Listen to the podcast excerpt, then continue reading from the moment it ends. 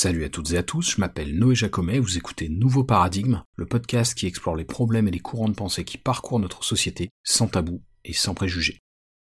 Alors rapidement avant de commencer, je m'attends à avoir quelques nouvelles personnes qui vont écouter cet épisode parce que, évidemment, après ma vidéo avec Antoine Goya, la chaîne a gagné un peu en exposition et en nombre d'abonnés. Euh, donc si vous êtes de ceux-ci, euh, bienvenue à vous et merci de me suivre. Euh, je pense que du coup vous aurez compris en voyant le format que moi aussi j'ai un podcast, et ça explique un peu aussi pourquoi j'ai fait cette vidéo avec Antoine Goya.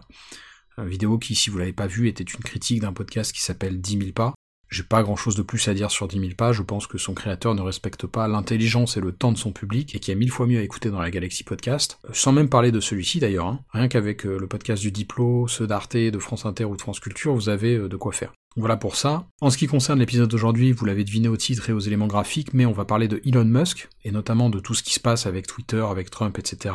Puis à la fin, on va aussi élargir la réflexion sur des considérations plus politiques et philosophiques même. Euh, mais juste avant de commencer pour la petite histoire, la miniature et le fond que vous voyez si vous écoutez euh, ce podcast sur YouTube, j'ai fait ça en utilisant Midjourney, qui est une intelligence artificielle qui a pour but de produire des créations artistiques en se basant sur des mots-clés euh, que vous dictez à l'IA. L'art produit par des intelligences artificielles, c'est un sujet que j'avais abordé dans plusieurs épisodes du podcast que je vous mettrai en description. Mais donc je trouvais ça marrant d'utiliser le petit robot Discord, parce que cette IA s'utilise sur un serveur Discord, pour concevoir les éléments graphiques de l'épisode d'aujourd'hui. Le résultat est pas incroyable, mais je trouve qu'il y a quelques trucs intéressants, notamment la façon dont Midjourney représente les yeux, euh, qui sont un peu inquiétants là. Et puis d'autre part, euh, si vous regardez le détail, par exemple là sur l'arrière-plan, vous allez voir que l'IA joue un peu euh, et se balade à la frontière entre figuratif et abstrait, et c'est pas inintéressant je trouve. Voilà pour la parenthèse Midjourney. Et du coup, l'homme qui valait 200 milliards, je l'ai déjà dit, c'est Elon Musk. D'ailleurs, à l'heure où j'écris ce script, sa fortune est estimée un peu en dessous de ça. En réalité, plutôt 190 milliards de dollars. Enfin, in fine, peu importe, parce que ça fluctue pas mal. Et de toute façon, à ce degré de richesse, 10 milliards, paradoxalement, ça fait pas une grande différence. Et on y reviendra. Mais donc pour commencer, je voulais un peu parler du rachat de Twitter par Musk, un rachat pour 44 milliards de dollars quand même, hein, ce qui est colossal, surtout pour une entreprise qui n'est pas rentable. Sur ce point, j'aimerais faire d'ailleurs un premier rappel parce que on se souvient que cet été, il y avait eu un revirement important dans cette saga puisque pendant un temps, Musk semblait vouloir renoncer au rachat de la plateforme avant de finalement se raviser à l'automne. Alors il peut présenter ça comme il veut, l'ami Elon, mais en réalité il y a un peu été contraint parce que, bah, vous vous souvenez, à ce moment-là il a parlé du nombre trop élevé de bots, je sais pas si c'était un prétexte ou pas. En tout cas il y a eu un bras de fer avec le conseil d'administration de Twitter qui l'a rappelé à ses engagements, et du coup devant la menace d'un procès qu'il était pas sûr de gagner, bah, il s'est ravisé et il a décidé d'honorer sa parole. Avec donc un rachat effectif de l'entreprise fin octobre 2022. Et donc maintenant ça fait plus d'un mois et il y a eu toute une épopée depuis l'arrivée euh, théâtrale de Musk dans les locaux de Twitter. Je vais pas vous refaire tout le détail, mais je voulais quand même donner quelques points clés qui me semblaient importants. Je l'ai dit un peu plus tôt, mais déjà, Twitter c'est une entreprise qui est pas du tout rentable. L'immense majorité de ses revenus est liée à la publicité qui est faite par des annonceurs sur la plateforme, et visiblement ces revenus sont loin d'être suffisants pour que l'entreprise soit bénéficiaire.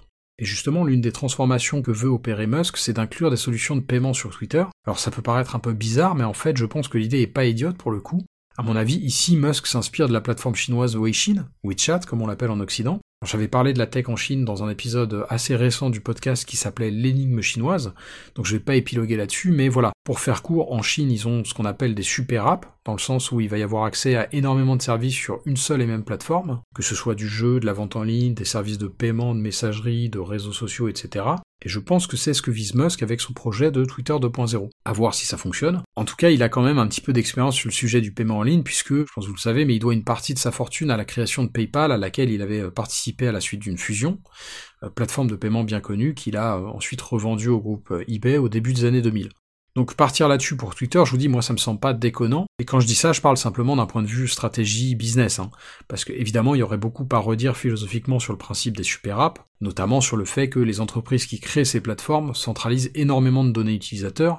Or moi personnellement, je suis pas fan sur le principe de laisser des boîtes privées obtenir des données comme ça. Enfin, c'est pas le sujet. Euh, ce que je veux souligner ici, c'est surtout qu'il a eu des idées bien plus bêtes concernant Twitter, et notamment l'une d'entre elles, c'est cette fameuse certification payante. Donc rapidement, pour celles et ceux d'entre vous qui m'écouteraient et qui sont pas hyper coutumiers de Twitter, sur la plateforme, les personnalités publiques et les entreprises ont la possibilité de faire authentifier leur compte, ce qui fait apparaître une petite euh, coche, euh, une petite pastille à côté de leur nom, signifiant que, eh bien, elles représentent bien qui elles sont censées représenter. Et donc Musk s'est dit que pour générer des revenus, c'était probablement une bonne idée d'ouvrir un système de certification payante à 8 dollars par mois, donnant accès à la fameuse pastille et à certains autres avantages algorithmiques, on va dire. Sauf que évidemment, si tout le monde peut acheter une certification, bah ça dévalue le sens de celle-ci. Et donc Twitter étant quand même aussi le royaume des trolls, euh, bah on a vu un certain nombre de petits euh, plaisantins changer leur pseudo en Elon Musk avec une certification pour dire des trucs choquants ou hyper provoques, et même des comptes qui se faisaient euh, passer pour des marques, puisque comme je vous l'ai dit, les boîtes privées aussi se font certifier. Et donc par exemple, il y a eu un faux compte Pepsi certifié qui a tweeté que le Coca c'était meilleur. Voilà, vous avez compris l'idée, c'était un joyeux bordel. Mais qui a eu quand même des conséquences assez réelles aussi dans certains cas. L'exemple le plus parlant étant celui d'une entreprise pharmaceutique Eli Lilly, je connaissais pas, mais c'est quand même un grand groupe visiblement. Et donc il y a eu ce faux compte certifié qui s'est fait passer pour Eli Lilly, qui a tweeté pour annoncer que l'insuline serait dorénavant gratuite aux États-Unis, ce qui a fait chuter le cours de l'action euh, de la boîte de façon euh, complètement spectaculaire.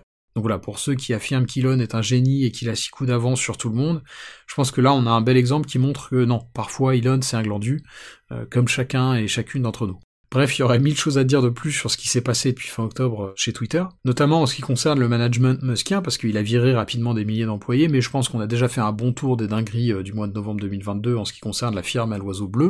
Et pour poursuivre, une question un peu plus philo à laquelle je voulais m'intéresser, c'est celle de la liberté d'expression. Parce que c'est un peu ça le cheval de bataille de Musk en ce qui concerne le rachat de Twitter, au moins au niveau communicationnel en tout cas. Depuis un moment, il dit qu'il faut pouvoir parler librement sur la plateforme, en tout cas plus librement que c'était le cas avant qu'il en devienne le propriétaire. Et effectivement, depuis qu'il est aux manettes, il y a eu un certain nombre de changements là-dessus. Alors, la question de la liberté d'expression, elle est complexe. On entend souvent parler d'absolutisme. Ah oui, moi je suis un absolutiste de la liberté d'expression. Mais en fait, je pense que très peu de gens sont vraiment jusqu'au boutiste là-dessus.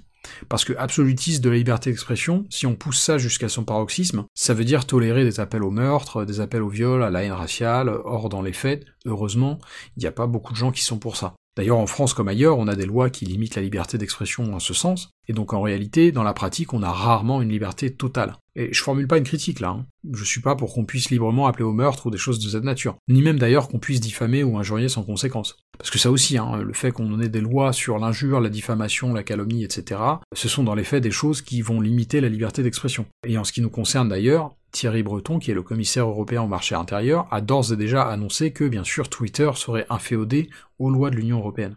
Alors personnellement, je suis plutôt partisan d'une liberté d'expression euh, assez importante, limitée à ce qu'on vient d'évoquer là et peut-être aussi à d'autres considérations qu'on va évoquer un peu plus loin. Et en ce sens, une des questions qui était intéressante et sur laquelle je suis un peu agnostique, c'est celle de l'exclusion de Trump. En vérité, c'était quand même euh, une problématique assez complexe et la décision pouvait se défendre parce que je rappelle que la cause de son bannissement final, c'était aussi lié aux événements du 6 janvier 2021 avec la fameuse invasion du Capitole. Vous vous souvenez de ce mouvement bizarre, semi-troll, semi-insurrectionnel que l'ex-président américain a au moins en partie encouragé avant de finalement le condamner le lendemain au soir, il me semble.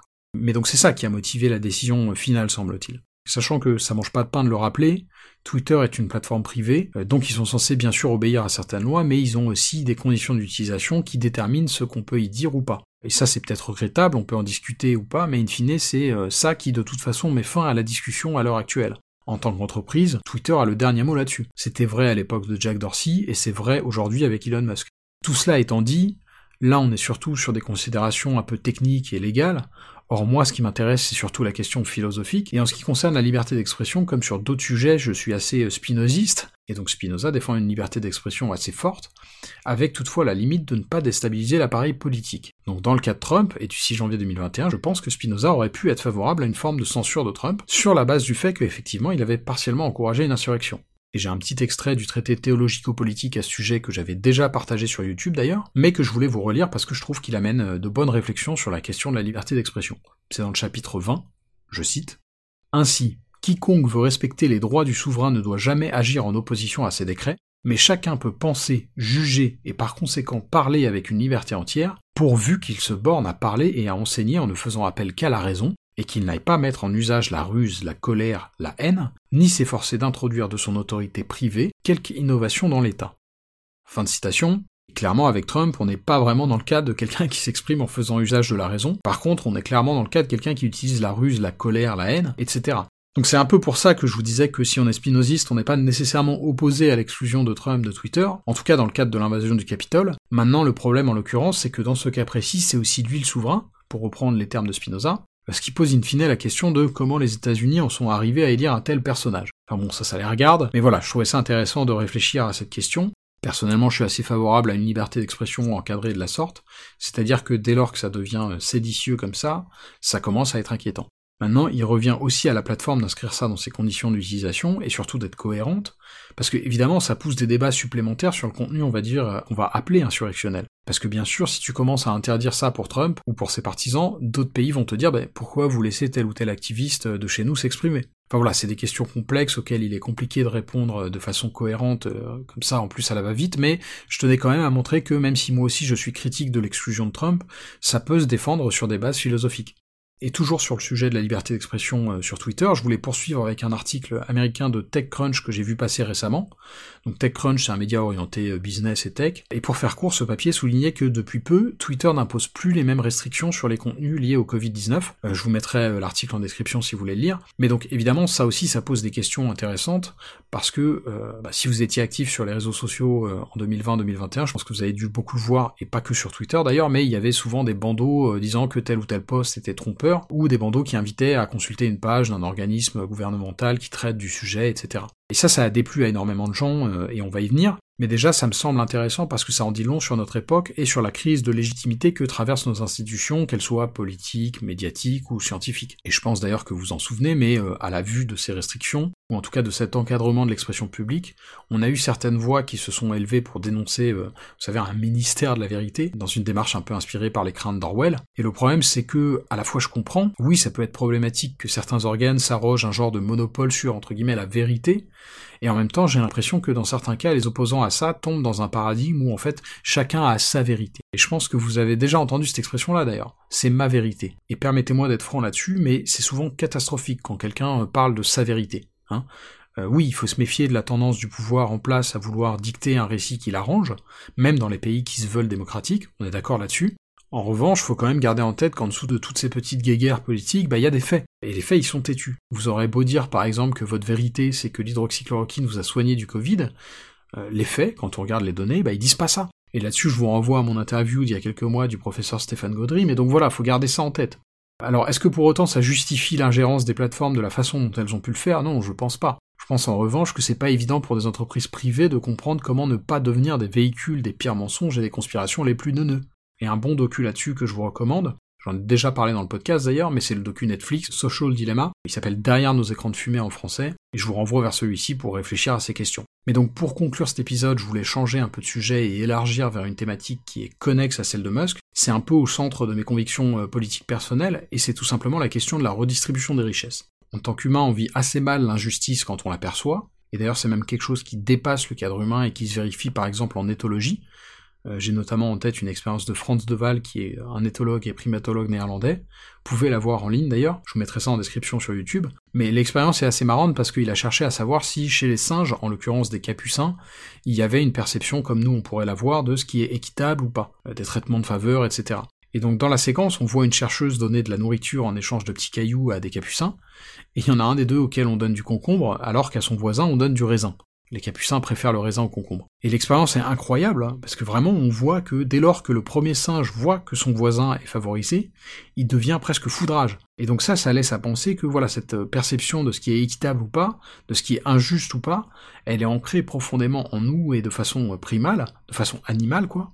Alors c'était une petite digression, mais là où je veux vous emmener avec cette réflexion pour conclure l'épisode, c'est sur le terrain de ce qui est juste et ce qui ne l'est pas en termes de répartition des richesses. Parce que personnellement, je suis intimement convaincu que c'est totalement anormal et même indéfendable d'avoir des gens comme Musk, ou comme d'autres, hein, Bernard Arnault, François Pinault, Jeff Bezos, etc., gens dont les fortunes respectives sont aussi élevées qu'elles le sont. Alors bien entendu, malgré que ça soit injustifiable pour moi comme pour d'autres, on arrive quand même au global à justifier ces écarts de richesse, et justement, euh, pour terminer cet épisode sur ces questions politiques plus larges que la petite personne de Musk, ça me semblait pas déconnant de vous citer quelques extraits choisis de l'introduction du dernier livre de Thomas Piketty, Capital et idéologie. C'est un énorme pavé, mais qui est très intéressant à plein d'égards, notamment sur celui du discours que les sociétés mettent en place pour préserver les inégalités en leur sein. Je vais vous lire ces quelques extraits d'une traite, mais gardez en tête que c'est un redécoupage de ma part. Le texte original est plus riche que ça. Je cite. Chaque société humaine doit justifier ses inégalités. Il faut leur trouver des raisons, faute de quoi c'est l'ensemble de l'édifice politique et social qui menace de s'effondrer. Chaque époque produit ainsi un ensemble de discours et d'idéologies contradictoires visant à légitimer l'inégalité telle qu'elle existe ou devrait exister, et à décrire les règles économiques, sociales et politiques permettant de structurer l'ensemble. De cette confrontation, qui est à la fois intellectuelle, institutionnelle et politique, émergent généralement un ou plusieurs récits dominants sur lesquels s'appuient les régimes inégalitaires en place. De fait, la montée des inégalités socio-économiques s'observe dans presque toutes les régions du monde depuis les années 80-90. Dans certains cas, elle a pris des proportions tellement massives qu'il devient de plus en plus difficile de les justifier au nom de l'intérêt général. Il existe en outre un peu partout un gouffre béant entre les proclamations méritocratiques officielles et les réalités auxquelles font face les classes défavorisées en termes d'accès à l'éducation et à la richesse. Le discours méritocratique et entrepreneurial apparaît bien souvent comme une façon commode pour les gagnants du système économique actuel de justifier n'importe quel niveau d'inégalité sans même avoir à les examiner et de stigmatiser les perdants pour leur manque de mérite, de vertu et de diligence. Cette culpabilisation des plus pauvres n'existait pas ou tout du moins pas avec la même ampleur, dans les régimes inégalitaires précédents, qui insistaient davantage sur la complémentarité fonctionnelle entre les différents groupes sociaux. En reprenant le fil de l'histoire dans une perspective pluridisciplinaire, il est possible d'aboutir à un récit plus équilibré et de dresser les contours d'un nouveau socialisme participatif pour le XXIe siècle, c'est-à-dire un nouvel horizon égalitaire à visée universelle, une nouvelle idéologie de l'égalité, de la propriété sociale, de l'éducation et du partage des savoirs et des pouvoirs, plus optimiste en la nature humaine, et aussi plus précise et convaincante que les récits précédents, car mieux ancrée dans les leçons de l'histoire globale. Il appartient bien sûr à chacun d'en juger et de s'emparer de ces quelques leçons fragiles et provisoires pour les transformer et les mener plus loin.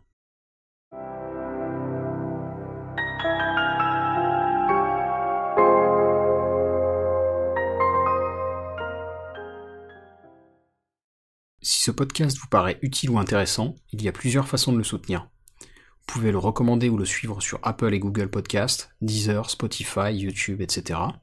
Vous pouvez le partager à vos amis et vos proches sur les réseaux sociaux, ou même en parler sur votre propre blog ou dans votre propre podcast. Enfin, comme indiqué en début d'épisode, vous pouvez financer Nouveau Paradigme directement en vous rendant sur patreon.com slash noéjacomet. Et quel que soit le soutien que vous m'apportez, merci, c'est vraiment grâce à vous que ce podcast peut continuer à exister et se pérenniser.